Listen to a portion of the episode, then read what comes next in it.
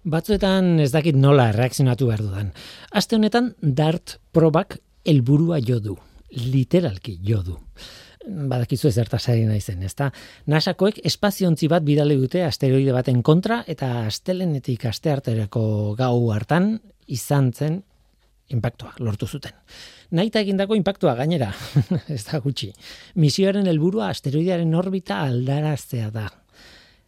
Haien esanetan, horrek frogatuko luke asteroide bat desbideratzeko gaitasuna dugula lurretik egindako tresneria egin.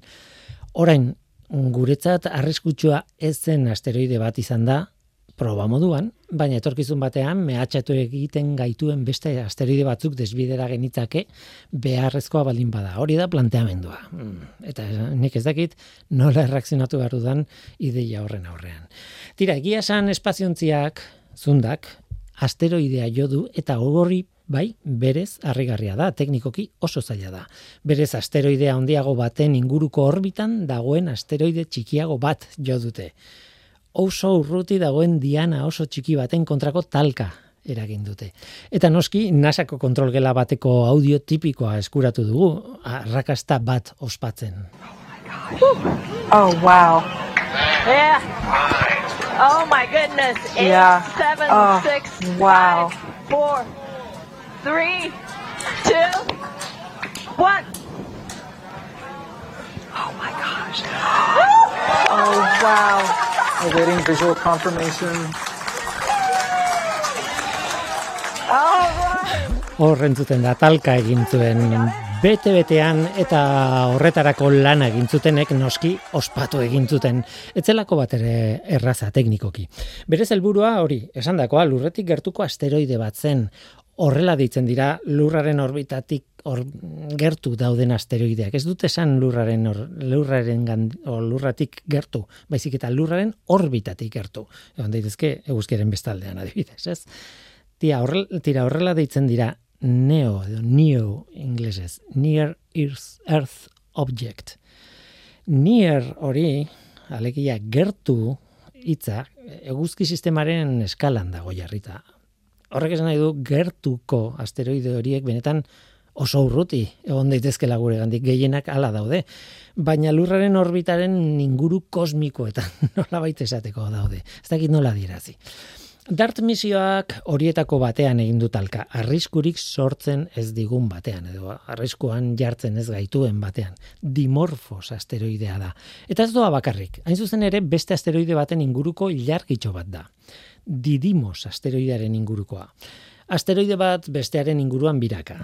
Mm, ulertzen da, ezta? Didimosek, hau da, bietan nagusiak, zazpireun da laurogei metroko diametroa du. Eta haren ilargiaren papera egiten duenak, dimorfosek eun da irurogeita iru metro. Ez dira esperikoak, asteroidea dira, patata itxurako gauzatzuk, baina tamainaren ideia bat izateko, ba horixe, batak zazpireun da piko ia sortziriun metro, eta besteak eun da irurogei ez. Dart misioak txikitxo hori jodu, azkeneko hori jodu. E, zailtasuna da, bueno, talka, emeretzi metro dituen espaziontzi sistrin batek egin duela hori bai, ziztu bizian zijoan. Eta nasakoek espero dute kolpeak dimorfosen orbita pizkatxo bat aldatu izana. Alegia, ez dute asteroidea desbideratu, desbideratu zentzu orokorrean, baizik eta haren orbita pixka bat aldatu dute. Edo espero dute aldatu izana, behintzat. DART hitza bera dator inglesetik Double Asteroid Redirection Test. Asteroide bikoitza berbideratzeko proba bat, nolabait. Lorpen tekniko handia, zalantzarik gabe, eta aitortzen dut misio honi esker, bueno, gauza asko ikasi ditu dela, ez, asteroidei buruz, gertuko asteroidei buruz ari ez. Baina nik ez dakit horrek baliorik duen benetan egunen batean lurrera erortzeko arriskua duen asteroide potolo bat desbideratzeko aleginean azkar planifikatu beharreko gauza bat. Izango litzateke larrialdi espazial bat nahi bat duzue, eta auskalo nola egin dezakegun, edo dezaketen, edo egin daiteken, edo ez. Ez dakit zer pentsatu. Ongetorri, norteko ferrokarrilera. Euskadi erratian, norteko ferrokarrila.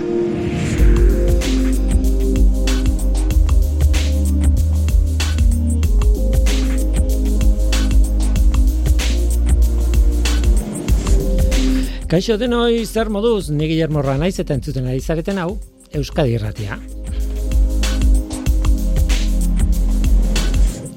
Gaurko gaia lilura da. Liluratuta bizikara kontu askorekin, batzuetan arrazoiarekin, beste batzuetan, ba ez, gure ez jakintasunatik. Gaur kuantikaren lilura aztertuko dugu. Kuantikaren irudi publikoa eta horrek esparru batzuetan eta pertsona batzuengan sortzen duen lilura. Johnny Matxain beraza Euskal Herriko Unibertsitateko eta DIPC zentroko kimikari kuantikoa etorriko zaigu eta arekin aztertu, aztertuko dugu unibertso kuantiko publikoa nola esateko. Kuantikaren lilura. Eta gero telebista ikusiko dugu. ETB-ko Teknopolis Zientzia saioa martxan dago dagoeneko. Eluiar Fundazioko lankideek ekin diote denboraldi berriari, denboraldi berria aurkesteko eskatu diet beraz, Nagore Rementeria Argoteri eta Iñaki Leturia Jurritari Teknopoliseko zuzendariei. Eta txoko bat egin diate berain agendan, ez da raza, ez pentsa, eh? baina guretzako beti ateratzen dute denbora pixka bat. Guazen ba, hau da norteko ferrokarrila, zientziaz betetako hitzak.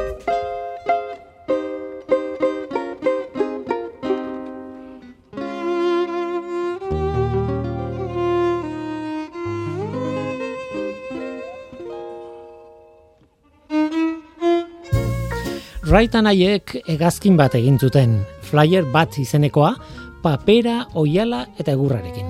Bueno, eta bizikleten kateak eta mekanismoak erabiltzen zituzten eta motor bat ere gehitu zioten, noski. Horrekin, egan egin zuten. Lehen egaldia, mila bederatzireun da iruan izan zen. Urrengo urtean, oso antzeko egazkin berritu bat egin zuten, pixka bat altua, altxuagoa, eta flyer bi deitu zioten. Eta mila beratzen da bostean, flyer bi horrekin, Wilbur Wrightek hogeita meretzi kilometroko egaldi bat egin zuen. Sekulako lorpena garaiako. Ba urte hartan bertan, erlatibitateen teoriak eta efektu fotoelektrikoak izan zuten estrenaldia azkil aldizkari zientifikoetan. Alegia, erlatibitatea eta kuantika biak hegazkinak oraindik egur eta oialarekin egiten ziren garaian.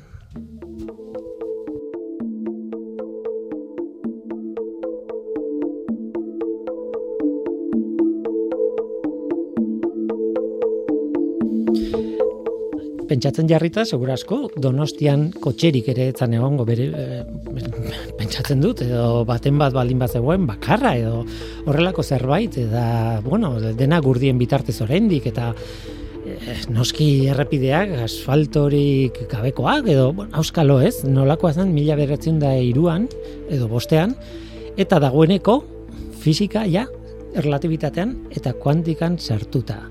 Johnny Matxain, kaixo, ongit horri. Kaixo, Willy, mila esker. Mhm. Zuki, inoiz, konparatu dituzu hori historikoki, hori, bi fetxa, bueno, fetxa bakarra da, bi gertakizun horiek, eta arrituta gelditu naiz, konparatzean.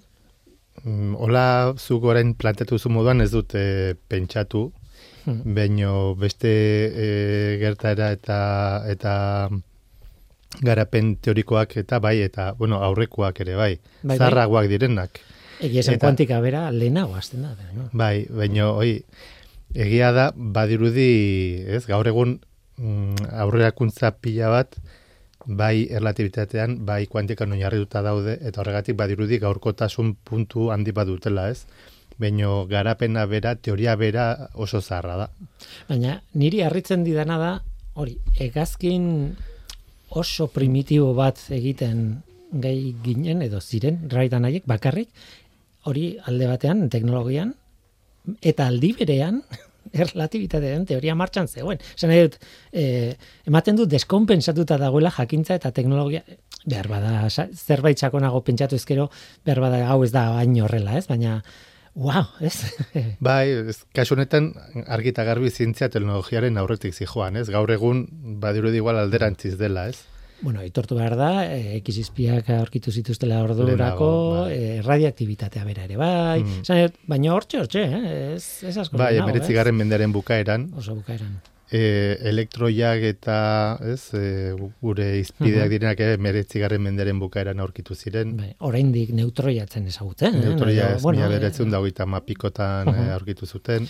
Tira. E, Bai, bai, harrigarria Mm. da. Bueno, besterik gabe hor usteko, bueno, horrek ere lotura duelako guk gaurko eh, Mm. kontatu behar dugunarekin, ez? Mm. E, utzi dazue gauza bat, parentesi bat e, egiten, behin baino gehiagotan esan dut nik uste dut, e, kuantiko da, e, adjetibo bat, da fisika kuantikoa, kimika kuantikoa, ez dakiz zer, mekanika kuantikoa, baina beti adjetiboa da, esan dut, ez, ez da izena.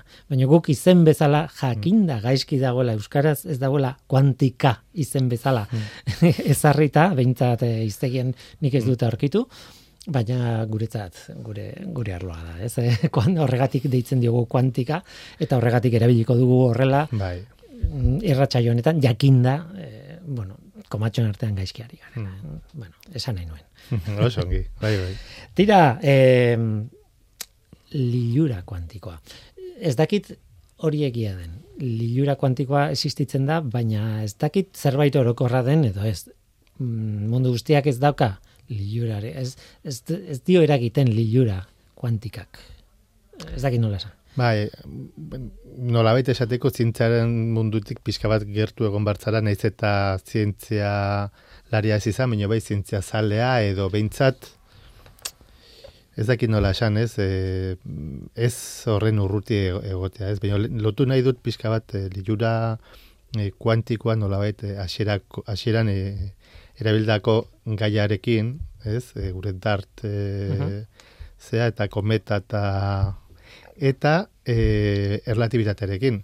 Ze kuriosoa da, baina ze, zerk eragiten du e, liurak, ba, oso ongi ulertzen ez duguna, eta hori zer da, pues, mundu txikia eta mundu handia, unibertsoa eta mundu mikroskopikoa. Eta hor daukagu hor, gure liuraren jatorri bat, ez? E, gure mundua ongi ezagutzen dugu, intuizioz e, ikasi dugu txikitan e, piloten mugimenduak, eta ez, gu ohituta gaude, Mhm. gure munduko gure tamaina eta gure denbora eskalan gauzak ongi, ongi ulertzen ditugu, naiz eta lege fisikoak ez ulertu edo ez jakin. Baina mundu handia eta mundu txikiak bere arauak ditu, eta horiek liruratzen gaituzte. Egia esan, aste honetan, e, bueno, gaurkotasun gara astronomikoa behintzat albisteetan, horretan, ba, beste adibide bitxi bat daukagu, e, Saturnoren eraztunekin lotuta, esan dute, ar, bueno, e, planteatu dela hipotesi nahiko sendo bat, e, ilargi batek, e, baten puskak, puskek osatu dutela, edo behintzat e, eraztunaren, eraztunen zati bat, eta barrez e, oso ez, jakina da, oso ezaguna da, emeretzigarren mendeti dakigu. Saturno bezalako erraldoi bati, ilargi bat, arrokazko ilargi bat gerturatuz gero, puskatu egiten dela. Hori badakigu, e, mare indarrak, eta bueno, planeta oso handietan gertatzen dien efektu horiek dira, hain zuzen fisika klasikoaren ondorio bat, eta ja bazekiten, emeretzigarren mendean, ez? Hor ere, e, bueno, e, jakintza oso aurretik, zijoan, ez? Hori E, gaur egun zundak, badakigu egiten zundak, Saturnoraino bidaltzeko eta han dagoena ikusteko. Baina, hor dagoena, ja, iragartzen ziten, zituzten, bueno, e, zin, astronomoek emeretzi garren mendean, ez? Eta azalpena eman, azalpen teoriko, zergatik buskatzen da ilargi bat, ez? Saturnotik gertu. Ez? Bai, a, a, azkenean, oain atzera buelta begiratzen balen badugu, teoria e, zera, meretzigarren mendeko teoria nagusiak, elektromagnetismoa eta, Mhm, eta termodinamika eta Mhm. Hoiek e, oso ezagunak zein ja meretzigarren mendean, Newtonen gravitatearen legeak, a, asko zerelenago. Einsteinek, mila beratzen da bosten ongi esan duzun moduan, ekartzen digu e, beste bi efektu hauek ez, bai e, relatibitate e, lege, teoria, eta eta gero kuantikaren e, efektu horren azalpena ez. Baina hor, ja, mm, taia kuantikaren garapenarekin, ja hor daukagu ja nolabaiteko gure oinarri teoriko guztiak. Duela ia eun urte ezarritak. Orduan, Orduan, zergatik, eta hemen dago galdera potoloa, gure gizartea, kuantika esaten dugunean, gure gizarteak lotzen du modernitatearekin. Esan nahi dut. bai, E, oain aztertuko dugu eta hitz egingo dugu, baina e, kuantikak ekarri dizkigun asmakizun oso oso altxu e, asko garai batekoak ziren, duela laro urte, duela mm, eun urtekoak, e, eta hala ere, kuantika hitza aipatzen dugunean, gure burura etortzen da modernidadea. Hau da, azkeneko yeah. gauza. Eta, yeah. ez egia. bueno, ez egia beti, eh, vamos. Claro, aplikazio teknologikoak bai izan daitezke azkeneko momentuko gauza, ez? Ez beti. Ez, ez, esan nahi dut, ez denak, baino nolabaiteko orain berri batzuk ere kuantikan oinarrituta bai, daude. Bai, bai, batzuk bai, bai. Eta igual horregatik daukegu sentsazio hori, ez? E, berrikuntzatik edo mm, aplikazio berritatik eta eskoten ez dira aplikazio berriak, baizik igual aplikazio berdina duten material desberdinak edo beste modu batera eginda daudenak, ez? Azkenean da nolabait aldaketa txikiak, oinarria hor zegoen. Orrun, modernidadea zergatik etortzen zaigun burura, es, misterio bada, ez? bueno, irudi publikoa. Irudi publikoa. Marketing puntu bat, e, bai saltzen bai. digu, saltzen, edo saldu behar dena, ez? E, Bi adibide ekarri ditut horrela orentxe esan dudana, bueno, ilustratzeko edo, ez? Bata da transistorea, transistorea bel laborategietan erabili zuten, e, asmatu zuten, mila beratzen da berrogeita zeian okerrez banago, bueno, bigarren mundu gerra pasa eta segituan, Eta beira, gaur egun transistoreak leku guztitan erabiltzen ditugu, baina berez, duela, laro urtekoa da. No, edo, hor non baitez. Hori bat, bestea da LED. LED eh, argi hori horrek funtzionatzen du efektu kuantiko baten eh, bueno, bidetik ez, mm -hmm, bueno, bai. esan ia argi guztiak ez, baina LEDak gainera ni txikian nintzenean telebistan zegoen argitxo gorri bat zen, eta hori asmatuta zegoen ez dakit noiztik. Egia da, azken amarka dauetan led txuriak egin direla, urdinak egin direla, mapatean argitu ahal izan dugu dena leden bitartez, eta ledak hartu du holako hmm. puntxa handi bat, ez? E, sustatu inda erabilera, ez da ez du lako asko kontsumitzen, eta, bueno, abantailak betikoak, ez? eta kuantikan oinarrituta dago LEDaren funtzionamendua. Baina LEDa bera, LED gorria, dakit, ez dakit zenbat urte ditu, nik, nik bezain beste, mm, gutxienez. gutxienez, hori da, gutxienez. Eta ala, bi adibideak oso songi ekarriak, eta hor dago nola baiteko gure, gure adibidea ez, ideia zarra, aplikazioak ere, igual, e, e, neurri txiki batean egiten ziren lehen, ez egolako gaitasun teknologikorik beste modu batera garatzeko. Gero material berrek igual aurkitu egin dira, uh -huh. leden kasuan bezala, justo argi urdina eta argi txuria metitu dezaketenak, ez? Baina funtsa aldez aurretik ezaguna zen. Orun nolabikteko e, garapen teknologiko bat gertatzen ari da hor teorian, barkatu teorian, e, zera, e, merkatuan, baina horrek ez dakar, e, ez du ekarri e, nolabaiteko teoriaren e, goitik berako aldaketa bat, ez? Ja, teoria hor zegoen, mm. hori bai, teoria ere bai garatu egin behar da, esan nahi dut, gauza bada ekuazio orokorrak izatea, eta gero aplikatzea hainbat materialetan, eta hor da gure lana, ez? Gure mm. lana hortan, hortan diardu. Baina ez da, e, momentuz, nolabait, e, gaur egun jasaten ari garen, ez dut nuke esango iraultza teknologikoa, baina bai aplikazio teknologiko guzti hauek, oinarri teorikoa ja zarkitua daukagu, nola baita esateko. Hori da, baina lilura publikoa eragin dute berdin berdin. Bai, eta nik ustut bi arrazoien gatik dela, bat ez aplikazio teknologiko berri hauen gatik, eta gero nolabait ulertzen ez dugun zerbait orokorran, eta, bai, eta bai, ni barne sartzen dut nire burua hor, ulertzen ez dugun teoria bat, ez? Mm Ze, mm, ez da nor izan zen dirak izan zen ez edo Feynman ez e, kuantika ulertzen duzula esaten baduzu hori da ez duzularen seinale ulertzen ez duzenaren seinale horietako baten batek bai. zen bai ordan Hor da, oso zaila egiten zaigu e, kuantika ulertzea. Horrek ere ekartzen du liura bat, ez? E, misterio puntua da goratzean. Eta ausartuko nintzateke batzutan esatera, badirudi magia dela. Eta magiak zer dauka? Liura, karta turko bat ikusten bale mogu ongi egina, niri liura eragiten dit. Hor nik uste dut dago dela bi, mhm. bi gauza horiek, ez? E... Kuriosa da, baina adibidez, e, gure ospitaletan hain normala da gaur egun PET proba bat egitea, PET positroiekin lan egin deko, mm. positroi emision teotomografi da, ez? Mm.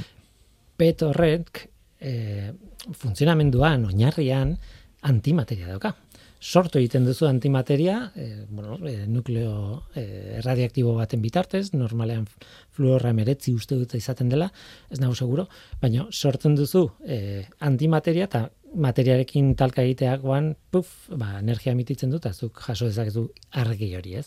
Eta hori erabiltzen da tumoreak bilatzeko. Mhm. PET bada. PET horretan, eske ni argituta nago eta liluratuta nago antimateria erabiltzen dugula, sortu eta detektatu egiten dugula. Eta hala ere, antimateriaren kontzeptuak ez dauka kuantikak jaso den lilura. Eh, ez dauka? Ez daki. ez dauka? Eh, bueno, eh, nik esango nuke... Agian, ba, gizarte da- mailan, gizarte mailan seguraski ez. Hori, hori seguraski, seguraski ez. Ez da... Fizikarien burutazio bat. Hmm. Bai, bai, niregan bai. Bai, bai, bai. bai. Adibidez. Ja, eta niregan ere bai, horregatik. Eh, baina bai egia da, eh, kuantikaren eh, liluraren jatorria, nik uste eh, zera, mm, faktore askotakoa, askotarikoa dela, eta zaila da igual asmatzen zehazki zein, ez? Baina mm, ez dago zalantzarik lilurarik eh, sortzen duela. Hor, hor ez dago zalantzarik. Eh, zergatik beste batzuk ez, edo ez horren beste, ez dakit. Ez dakit, baina abiez, e, unibertsuak ere sortzen duela li, lilura, e, hori ere egia da. Baina unibertsuarena nik ulertze duze, azkenan, mm, ez dakit gure lurratik ez, izarrak ikusten ditugu. Baina, baina nukleoak edo atomak ez ditugu ikusten, ez? Orduan da, pizkatxo bat desberdina, ez? Orduan, unibertsoa bada handia. Eta horrek, nolabait jaten, jaten gaitu, ez? Gu txiki egiten gaitu. Eta hor- horrek ere lilura e, sortze du, eta mm, nolabaiteko e, pentsamendu metafisiko ekarri ditu ez, nortzu gara, zer egiten dugu hemen, eta bar, eta bar, mundu txikiak mm, asko zere berriagoa da gure bizitzan, ez? Mhm. Bakarrik e, berreun urte esango genuke daukala. Hori da, bai. Eta, gau, e, hor sortzen diren efektu bitxiek ere bai, nik uste dut, badutela lilura horretan e, zer esan, ez, e, eragina, ez, e, efektu bereziak, kuantikaren efektu bereziak, nola azaldu, zer, e, e, et, zer, zer lortzen dugun, eta bai, nola azaltzen dugun, porque eske anti-intuitiboa da, osea, guztiontzat, e, es, ekuazioak esaten zutena, e, ez begiek ikusten zutena. Eta hasieran zientzalereke pentsatzen zuten nolabait gaizki egon bar zela. Hori ez zela posible. Eta horregatik, bueno, magia bezala ikusten. Hori da, hori da. Eta horrek nik uste ere bai, horrelako, horren besteko burua uste, horren besteko e, e, ez da bai da, seguraski. Bere garaian, sekulako ez da sortu zen zientzelaren artean, eta hori ez zen gelitu bakarrik esparru zientifikoan, baizik eta e, egunkarietara pasatzen ere bai. Bai, bai, leku guztietara, bai, bai. e- hori da. Eta orduan horrek nik uste dut ere bai bere momentuan gauza mediatikoa izan zela eta horrek ere bai ekarriko zuela kont, edo kontributuko zuela lilura horretan, ez? Are gehiago nik esango nuke eh, mekanika kuantika, fisika kuantikoak ekarri ziola azalpen berri bat en, mm, galdera filosofiko tradizional batzuei. Esan dut, filosofoek jadanik planteatutako kontu askori, Ez dakit erantzuna, baina behintzat, bai, e, bueno, ekarpen berri bat edo ikuspuntu berri bat ekarri ziela, ez? Baina filosofoek ja planteatu zituzten gauza hauek duela asko, ez? Asko, asko bai milaka urte esango genuke, ez?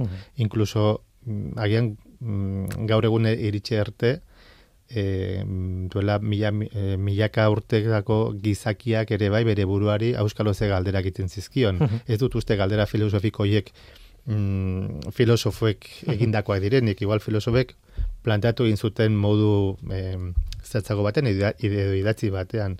Baina gizakiok daukagun berezko galderak dira, ez? Txiki egiten gaituen galdera horiek, Hori ez? Hori da.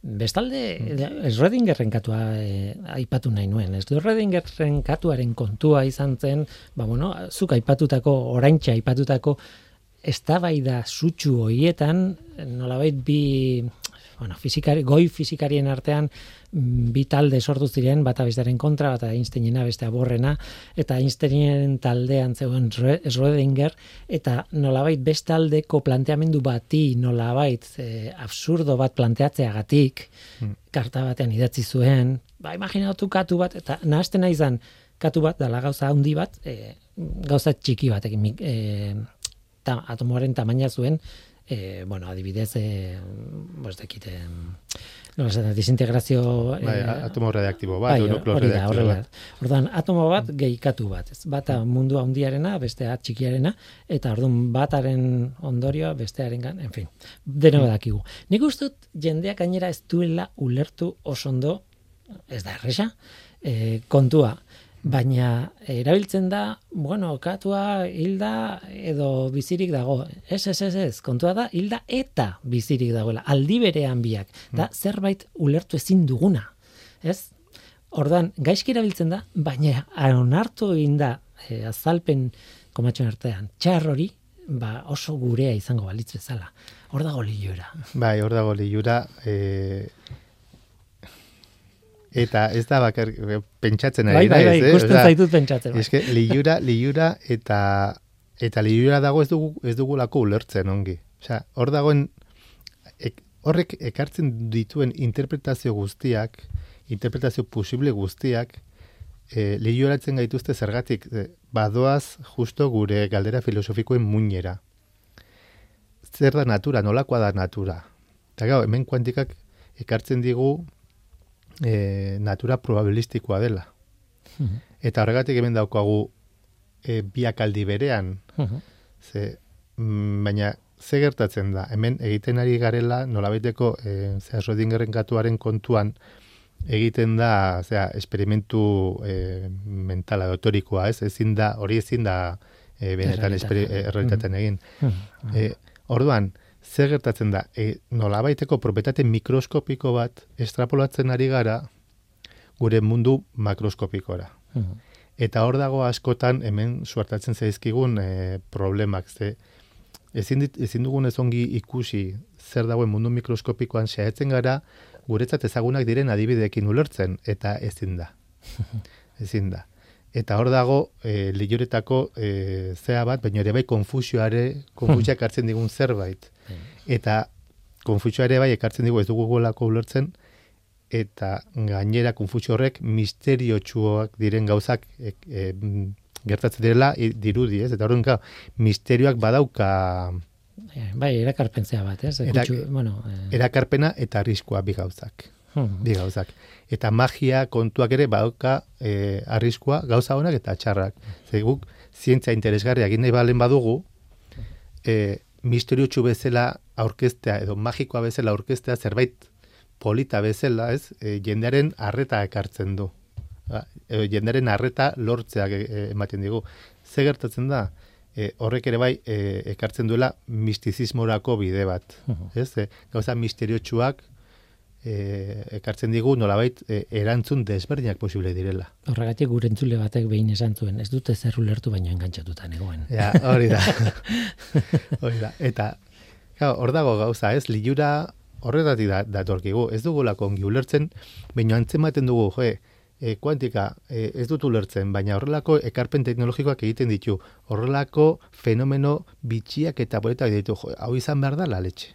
Eta hor dago, ez? E, liura, liura hori. Bide batez bukatu baino lehen denbora, e, beste kontu handi batez hitz egin behar dugu, baina, bueno, ez aipatu nahi nuen, erlatibitateak ere antzeko gauza bat dauka. Jendeak ez du lertzen, jendeak esaten du, e, dena erlatiboa da, hori da Einsteinek esan zuna. E, ba, ba ez, ez Einsteinek ez zuen inoiz esan dena erlatiboa dela.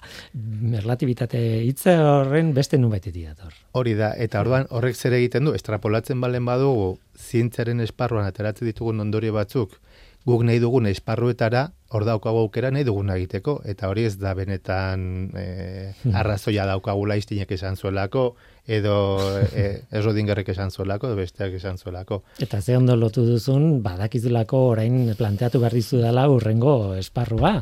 E, e, aztu zientzia, hor daude medikuntza kuantikoa eta horrelako izenak dituzten beste mota bateko esparruak. Ez dakit nola esan. Bai, eta hor azkenean hemen mm, lotu egiten zaigu mm, alde batetik e, kuantikak izandako arrakasta e, soziologikoak, gero mm, horretaz aprobetsatu nahi duten e, jendeak edo taldeak edo taldekin, ez? Eta, eta pseudozientziarekin.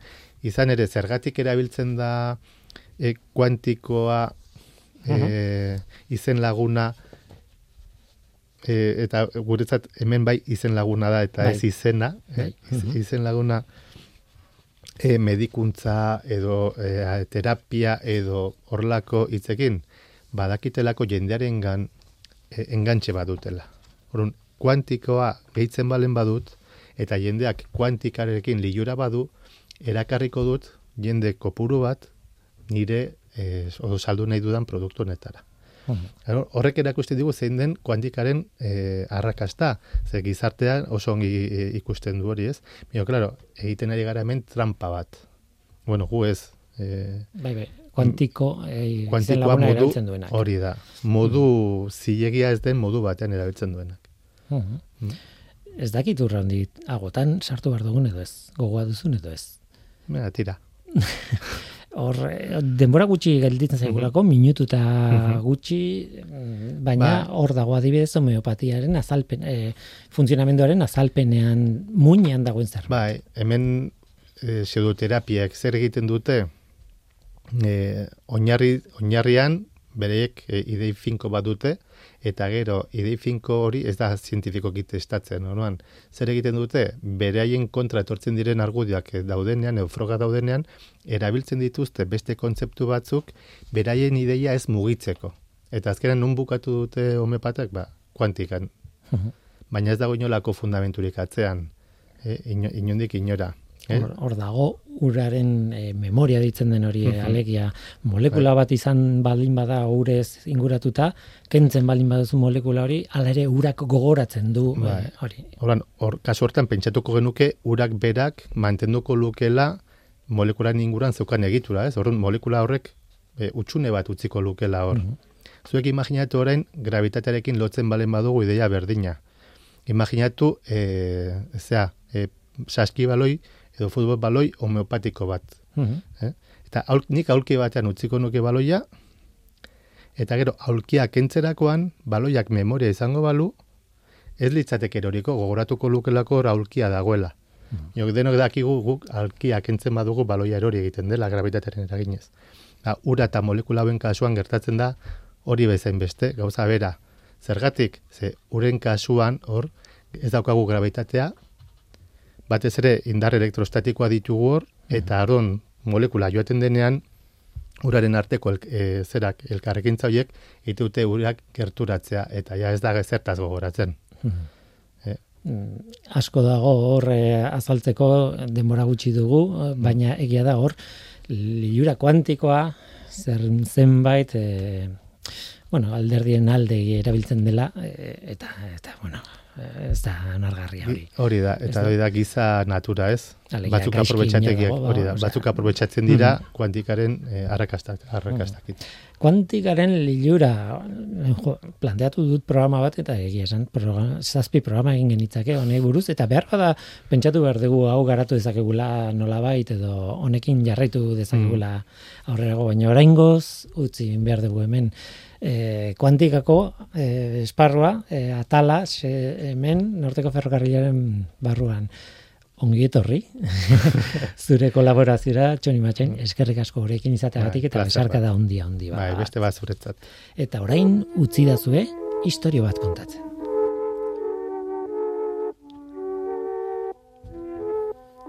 Nola liteke. Letrak denborarekin txikiago zaizkit, lausotu egin zaizkit. Poltsikoko liburuetako testuek ies egiten didate, eh? ez garai batean bezala. Zure adinen normala da esan zidaten. Horrek lasaituko ninduelakoan.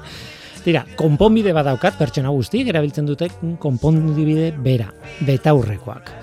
Baina nire arrokeriak beste konponbideren bat eskatzen dit. Honena, argi ona izatea da, aldela, ba, egun argia, ez? Eta letrak handitzea da beste konponbidea.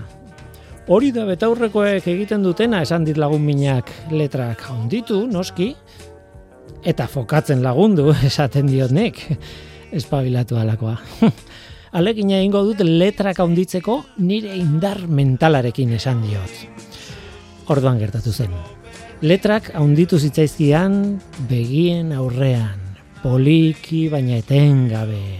Handitu eta handitu listo pentsatu nuen.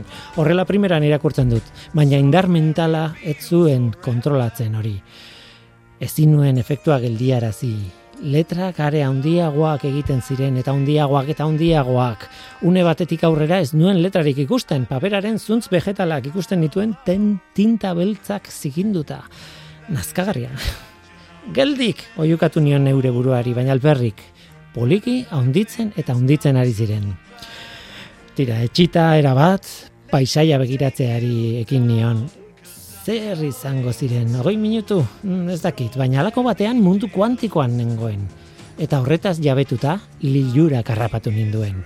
Eta orduan konturatu nintzen lilura etzela molekulak eta atomoak eta elektroiak eta fotoiak ikusten dituela, ez. Kuantikaren ideiarekin berarekin negoen txoratuta. Paisaiari kasurik egin gabe. Ergela, naiz pentsatu nuen. Burua astindu, begiak kliskatu pare bat aldiz eta listo. Betiko errealitatea itzuli egin zen. Dena desenfokatuta berriz ere. Baina bidaia xelebre horrek bizitza aldatu zian. Orain ez ditut liburuak irakurtzen. Orain irratia entzun, besterik ez dute egiten. Zientzia.eus, leio ireki bat zientziaren mundura. Irratia, telebista, artikuluak, irudiak, soinuak, Elujar Fundazioaren kalitatea zure eskura klik baten bitartez. Zientzia.eus, zure lotura zientziarekin. Elujar kalitatea hain zuzen ere, irratian, telebistan, aldizkarian, guztietan. Orain, horietako bat aukeratuko dugu, telebista.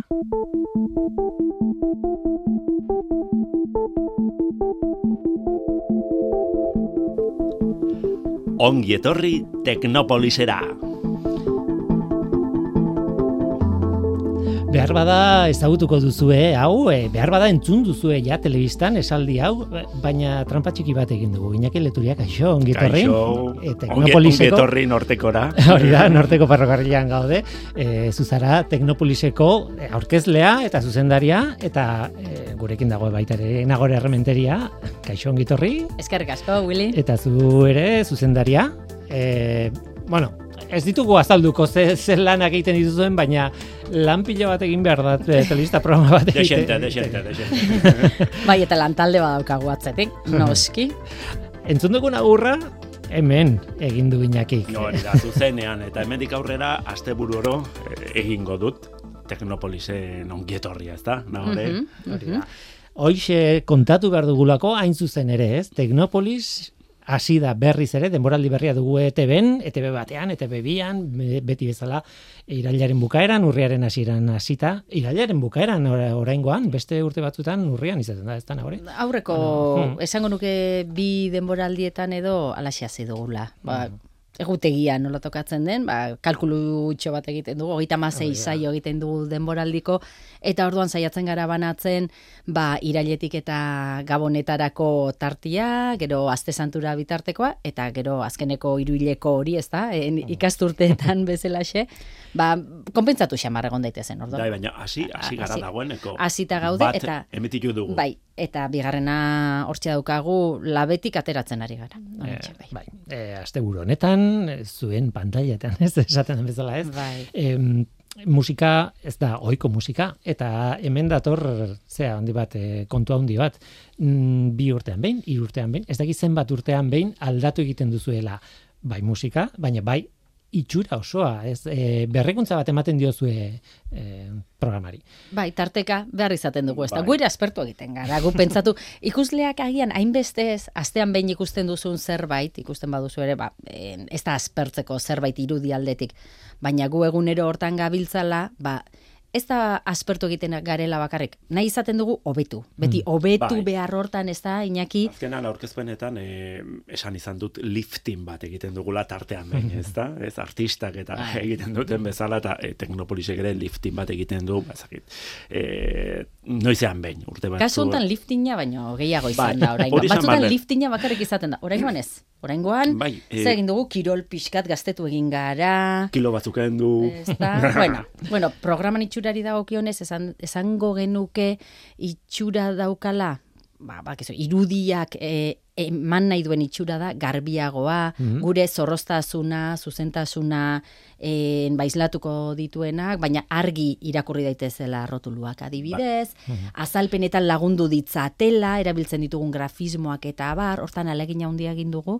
Hori galdetu behar nizun, zenbat gauza dira? Irudia bat berritu behar dugu, hortik aurrera zenbat gauza aldatu behar dira? Pasada bat. Ba, uste baino gehiago, bai. Bai. Eta beti gelitze zaizu bat, ai, hau astu zaigu, ez da? Eta azkeneko momentuan bai, hau edo eguneratu egin behar da, edo Ez da egokitu bakarrik behar da. kareta berri bat eh, Bai, ez da hori e- bakarrik. egitea. Azala berritu dugu, simurrak kendu ditugu, ez, baliabide berriak eh, eskuratu ditugu, baina beti izaten da eh, helburu batekin, ez da? Bai. Helburua izaten da edukeak eh, hobeto ematea, eskaintzea jendeari, eh, garbiago, eh, gai zientifikoak hobeto ulertu daitezela edo hel daitezela jendearen gana, Bai. eh, modu erakargarriagoan, mm, ez da itxura guapoagoak izatea bakarrik, Bai. eh, eraginkorragoak izatea ere, bai. Bai, eta gainera oraingoan hausnarketa etzen bakarrik itxurari dagokionez, edukiak nola eman, ze formatan eman, horri buruzko gogoeta bat egin genuen, eta lehen ere ari, ari ginen nolabait en, gai baten inguruko programak e, osatzen, baina e, nahi genuen itxuraz ere, itxurak ere lagundu zezan hortan. Eta orduan, e, nolabait programa borobilagoak, osoagoak egin nahi ditugu e, tematika baten inguruan, eta horretarako noski en, baliabide grafiko horiek ere laguntzen dute, eta lehen beti esan izan dugu Teknopolis erreportaje e, programa bat dela, ezta? hori da. Eta garai bateko Teknopolis bat ikusten baduzu oso hasita buka ziren, ezta? Orain erreportaje bat, orain beste erreportaje edo ataltxo labur bat, orain beste erreportaje Oso bat hasita buka. zatitua, konpartimentatua. Konpartimentatua. Eta oraingoan berriz jarraitasun handiagoarekin, ba pixkat programa osoan eraman egingo zaitu, ezta? Gai leku batetik bestera, baina gai beraren inguruan izango da reportaje bat oso osoa. Hori da? Bere, hori da, saioa bai. bere horretan reportaje bat. da. Hogeita piko minutuko erreportaje luze bat, ez? Hori da. ez dela gutxi, eh? ez dela gutxi. bai. Lehenengoa olatu iburuz izan zen. Oso gainera, polita. bai, bai, bai. Por cierto. Egia esan, e, mutrikon izan zineten uretan sartuta, txalupa batean, onintze salazarrekin, Mhm. baina izan zineten ere asimuniainekin. Benetan merezi du, teknopolis.eluiar.eusen ikusgai dago, e, bueno, eitb.eusen ere ikusgai dago Bai, programari. nahi eranen, telebistaz ere ikusteko aukera aurreko Mhm. eh, kapituluak, ezta? Eta kasu honek nik uste adibideon bat dela, guk eh, buruan geneukan hori nola eh, islatu dugun programa batean, eta guk, ba, olatuei buruz hitz egin genuen, olatuen fizikari buruz eta horla, baina gu beti esaten dugu jakinmina handikoa garela, ezta? Eta orduan gure jakinmina asena hortan, ba, gauza bat eta beste etortzen zitzaigun burura, noski gero kanpoan gelditzen dira batzuk, ezta? Baina kasu Baina, honetan, Ia behar- gehienak esan ditugu. Bai, ezta? behar genuen horbait kontatuko ziguna olatuak, baina non sortzen dira? Ezta gure guk ikusten ditugun olatu hoiek, ezta, non sortzen dira? Nola sortzen dira? Eta gero bestalde, gero iain kostaldera iristen diren, direnean ere beti ez dute forma bera, ezta zergatik hartzen dute itxura bat bestea, hori soblari batek edarki daki.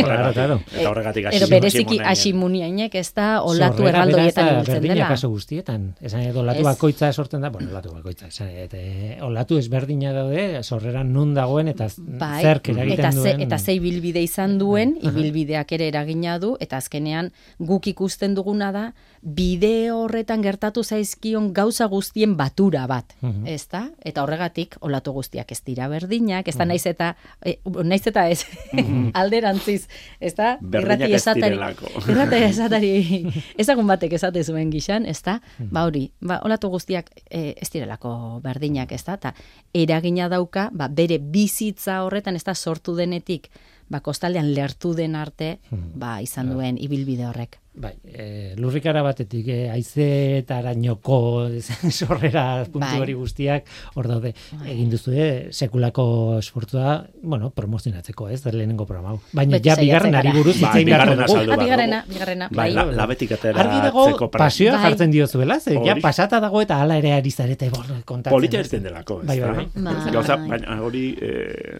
nire lankide batek esaten zuen bezala gazteleraz papel de fumar, erretzeko paper hori, Mhm. zu ematen diozunean, Bai. junda, basate, Bai. ba, telebista saioak edo atalak hori izaten dira, behin eman da, ez, ez du, ez du ezertarako balio, ez, baina urrengoan eh, jarri Bai. duzu eh, begirara, ez da? Hori da, hori da. Eta urrengoa, e, gogoeta egin dugu oraingoan berriz, en, etorkizunean jango dugunaren gainean. Baina ez bakarrik, askotan hori saltzen dugu ez dakit. En, ba, intsektua jango ditugu, edo zer, pixkat anekdotan gelditzen da, Bai, ezta? eta intsektuak ez ditugu jango. Teknopolisen bigarren saio Ez, honetan. Iñaki jan izan ditu, eh? Beste Bai. gauza batzuk jango dio. Esango du zer jan nuen? Izan? Perretxikuetatik eratorritako hot dog edo, Ara. ez? Saltxitxa hori Saltxitxa. dago bat, bai, Mhm. oso goxoa. Eta ketxupa zegoen, e, zer ez egina, e, ez dut gogoan, mugurdia, edo horrelako zer. Bai, bai. Bakizu zerkaten Hor- duzu. Bai, oso goxoa zeu. Ziapea eta... kontua da besteak beste klima larrialdiak eta ba, beroketa globalak eragina izango dutela adibidez ustetan, ezta? Edo zer eh, landatuko dugun gure baratzetan edo zer ekarriko dugun edo beste lurralde batzuetan Mm, edo zer zer- landatuko duten Edo, edo zer ze harrapatuko dugun claro. hori da edo ze animalia mota hasiko ditugun ganaua eta abar, ezta? Arritu Eta- nindun pila bat, eh, Xabier Irigoyenek gaztikoak esaten zidanean eh, antxoak gehiago eta gera, gehiago Gehiago izango dago. dugula, eh, berotasuna gu- gustatzaiola, sardina aldiz gutxiago. Gutxiago, ba, begira, ba, hori ez nekien. Ba, hori da, azken finean, e, pixka jartzera, o, en, jarri gaitezke orain pentsatzen, ba, hemendik hogei urtera, berrogeita hamar urtera, zer jango dugun, edo gure ondorengo belaunaldiek zer jango duten.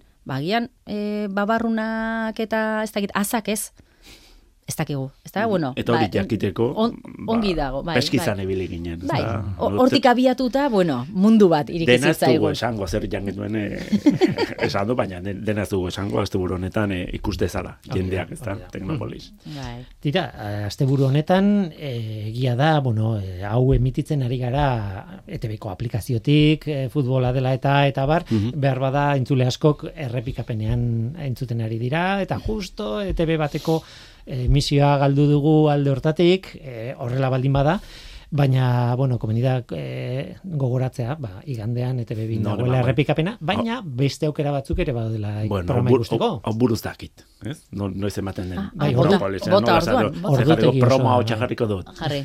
ETB baten, ordu bat erdietan, larun batetan, eta ETB bin, eh, Igandetan? igandetan, amabiak eta laurdenetan. Amabiak eta laurdenetan, bai. Bai, goixamar, nik gare batean bermut garaien esaten nuen igandetan, ETB bin, amabietan hartu daiteke bermua, baina mm, Bai, bazkal ordura arte bi edo, bi edo hiru. gero bazkaltzera nola iristen zaren, Gertatzen zen batzuetan, eh? taberna batean egon kuadriakokin eta telebista piztuta, Bai. baino volumenik gabe, soinurik gabe, eta, bazu eta pentsa, teknopolis. eh, bazu pentsa zuzarela hor pantailan agertzen. Eta bermuta eskuan. Bermura zuan, ups, makurtu eta desagertu. Bai, gero egia da aukera eh, handia zabaldu duela interneten ikusteak eta sare sozialeak ere bai, ez da? Hmm. Ze astean zehar guk ba nolabait promo horrekin jarraitzen dugu, ez da? Eta sare sozialetan gure edukiak eh, zabaltzen ditugu eta orduan ba, norbait enteratu ezpada ere zer joan den aste bukaeran, ba aste barruan edozein momentutan ikusi ditzake eduki horiek orduan eta ondoren ere bai edo gaika ba interesatze zaizulako gairen bat horri jarraipena egin nahi diozulako boixe bilatzailean jarri besterik ez, ezta? Ba, Teknopolis eta gai bat eta ber ze bideo egin ditugun horren gainean. Adibidez, niri ikaragarrizko poza ematen dit nire semeek, oraindik batzuk eh, ikasten jarraitzen dute, eta esaten du, eh, didatenean, eh, Teknopolisen emandako erreportaje bat jarri digute, ez, biologian edo dena delakoan, ez da? Eta bueno, betetzen ari gara, gure Bai, funtzio, ez da? funtzioetako eta bat. Hori da, funtzioetako bat, eta postu egiten hau. Egia esan da. Bueno, aurretik dago demoraldi oso bat, eta gai pila bat dituzue buruan, kontatzen ez dituzuenak, eh, nik zerbait ikusi dut zuen ondoan egiten dudalako lan, eta zuen ordenagailuetan ikusi irudiak, Bueno, eta baina- ez dute zer esango, Biru, baina... biru aurreratuko ditugu. Bai, ez da, arrantzale lan egin ez da? Amua, Venga, amua, bota, beita. Iñaki, A a ber, ber, zer pare bat du? bota. Eh, mm, E, laborategiak. laborategi bitxi batzuetan izan ginen, lurpean, Bai. gehiago ez dut esango, edo bai, Bai, te- zenbateko temperaturan dago beste laborategi beste hori? laborategi bat izotza ikertzen duten, bai, zeropetik, hogeita mar. Fresko, bai, fresko. Bai, berokia jantzita lan egin behar, hor barruan. Gero zer gehiago landu dugu, ari gara lantzen adibidez menopausia, gai Menopausia. oso interesgarria. Bai, zenbat ez da bai da gure artean ere nola landu hori, ez da, ze gai sozialekin mm, ere sartzen da. Eta, ez eta emakumeari bakarri dago, tira, emakumeari bakarrik, edo obulatzen duten pertsonei bakarri dagokie, edo interesa izango dute gai hortan, ba tira, Bueno, kontua da, nahiko ez ezaguna dela, ez da, en, badira gai batzuk, normalean komentatzen ez direnak, eta menopausia da hoietako bat, eta hortaz hitz egingo dugu, noski gure ikuspegi zientifikotik. Gauza bat esango ditut, nik ez dut ovulatzen, nik dakidala, baina interesa bai. bai. Eta interesa bai, noski. Oso interesgarria. Eta e, Willy ari zaigu galderak egiten orain, baina nik egingo dizut zuri orain, beste galdera bat, usteilako gita bian non izan zinen? Uztailako eta bian, lanean, seguro asko ez. Seguru? Madal, madalena ez. dira. seguro ez, baina uztailaren bukaeran lanean egoen. Ez Ba. dakit, eh, larun bata ez bazen, edo igandea ez Ez bazen. kalendarren begiratuko dugu. Ba, usteilak hogeita bian betetzen da badakizue, ez? Ba, karbono aztar nahi ikertzen duen eh, elkarte bat badago, ba, munduko baliabide guztiak mm, agortu genituen, edo, mm, ez, eh, egun Kalkulu horretan hori, txe, ezta? kalkulu egin da, ez da? Ez dago gehiago, badago, segi, segizuelako Jarrait, munduak, jarraitzen dugu, baina ja... Eta gai horri lotuta eh, landu dugu bioekonomiaren inguruko bain bate reportaje, ez da, adibidez, ba, bioplastikoak, ez da, oso interesgarra adibidez, eh, gat, gatzura eta horrelakoak birziklatzeko eh, pobeinan, hor, uste du Santander inguruan dago, ez da, Bizkaian, da. Bueno, eh, hango bakterio bat jaso zuten, ez, itxas bazterretik, eta eh, ba, kontserbak eta atun kontserbak eta egiteko eh, azpiproduktu horretan, ur horretan bakterio hori askatu eta e, ongarriak sortzen dituzte adibidez, neikerren. Horren inguruko hainbat gai jorratu ditugu, eta badago lotuta, ez da, ba, munduan e, ditugun baliabideen urritasunak geroz eta gehiago. E, xautzen ditugun... Petrolearekin askotan iragarri dute, bukatzen dela, eta askotan utxe egin. Eh, Esan nahi dute. hori ere bai, baina- Etengabe ari ziaten, hor, bukatuko da, ez dakit noiz, bukatuko da, ez dakit, eta ez zain inoiz bukatzen. Beste, beste arazo batzu ditu. eh? Baina, baina Komplikatua da hori, eh? Bai, bai, gai, bai. gai, gai sagonetan ari da, esaten, ur sakon eta... Baina hori ez da munduko baliabideen, e, baliabide mugatuak direla eta mm, ze estrategia dagoen hori ere e, aztertzen hasi gara.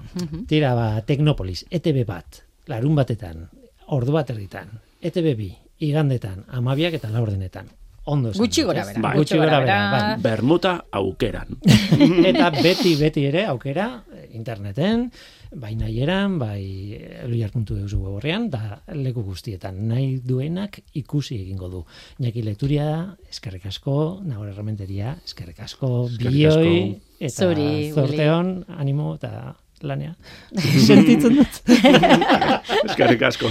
Vale, bagoaz, labetik atera behar dugu saioa. Besarka dondi ba.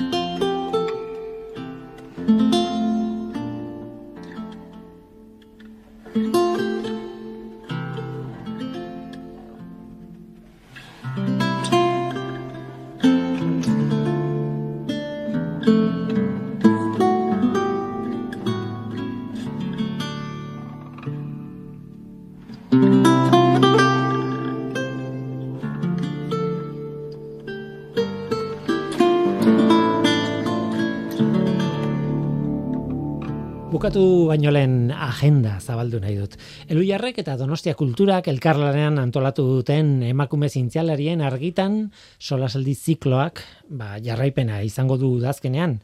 Hiru saio gehiago egingo dira bat urriaren lauan, beste biak azaroaren sortzian eta azaroaren hogeita bederatzean. Egitasmoak emakume zintzialariak ezagutzea du helburu eta aurrez aurreko elkarrizketen bidez egingo da zenbait arlotan lan egiten duten emakume zintzialariak ezagutzeko aukera izango da bertan. E, saioak euskaraz izango dira arratsaldeko zazpiretan Ernest Lluc kulturretxeko areto nagusian Donostian. Datorren aste honetako saio aurriaren laukoan itziar laka mugartzak izan e, mugartzak hitz egingo du hizkuntzalaritza eta euskal ikasketak saileko katedraduna. Azaroaren sortzian berriz, Amaia Bazigalupe dela era, osasun publikoan doktorea da, soziologiako irakaslea da, Euskal Herriko Unibertsitatean eta e, ikertzailea opik taldean, eta azaroaren hogeita bederatzikoan, ba, Lourdes Errasti Elor- Erlogorri, Euskal Herriko Unibertsitateko geografia eta historiako lizentziaduna da, eta irakaskuntzan, e, irakaskuntza ertaineko irakaslea ere bai irurak zientziaren munduko oso izen haundiak. Tira, ba, saioak esan dekoa, euskeraz izango dira, eh, eluiarko anagalarra gaiestaran egidatuta, arratsaldeko zazpiretan, donostian, Ernest Luke, kulturretxeko areto nagusian. Eta gu, bagoaz. Onaino gaurkoa gaur gorekin txoni matxain, nagore errementeria eta inaki leturia izan dira. Irurei eskerrik asko. Eta eskerrik asko zuri ere bai entzule gurekin izateagatik. Badakizu, gu hemen gaude. Norteko, abildua, eitb.eus. Gaur teknikaria Mikel Olazabal izan da eta mikroen aurrean ni Guillermo Roa. Eluiar zientzia taldearen izenean. Datorren astean gehiago. Ordura arte ondo izan. Agur. I got them all from you. Can I just stay a while and we'll put all the world to rights? The little ones will grow and I'll still drink your favorite wine. And soon they're going to close, but I'll see you another day. So much has changed since you've been.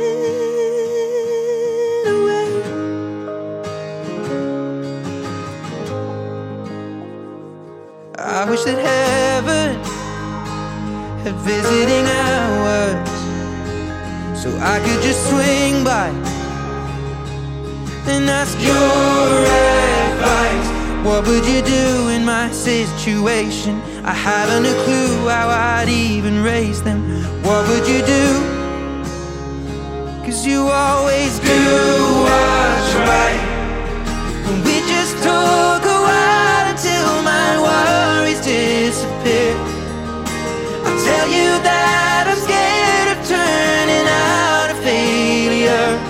say, remember that the answer's in the love that we create. So much has changed since you've been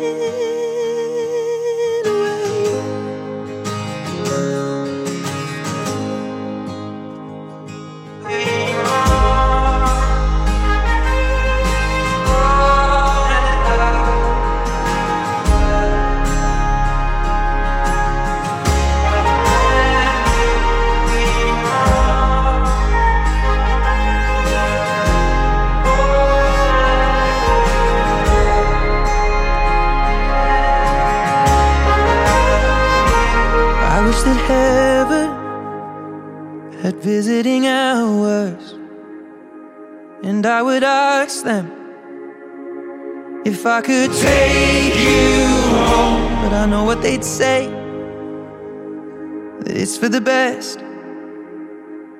So I will live life the way you taught me and make it on my own. I will close the door,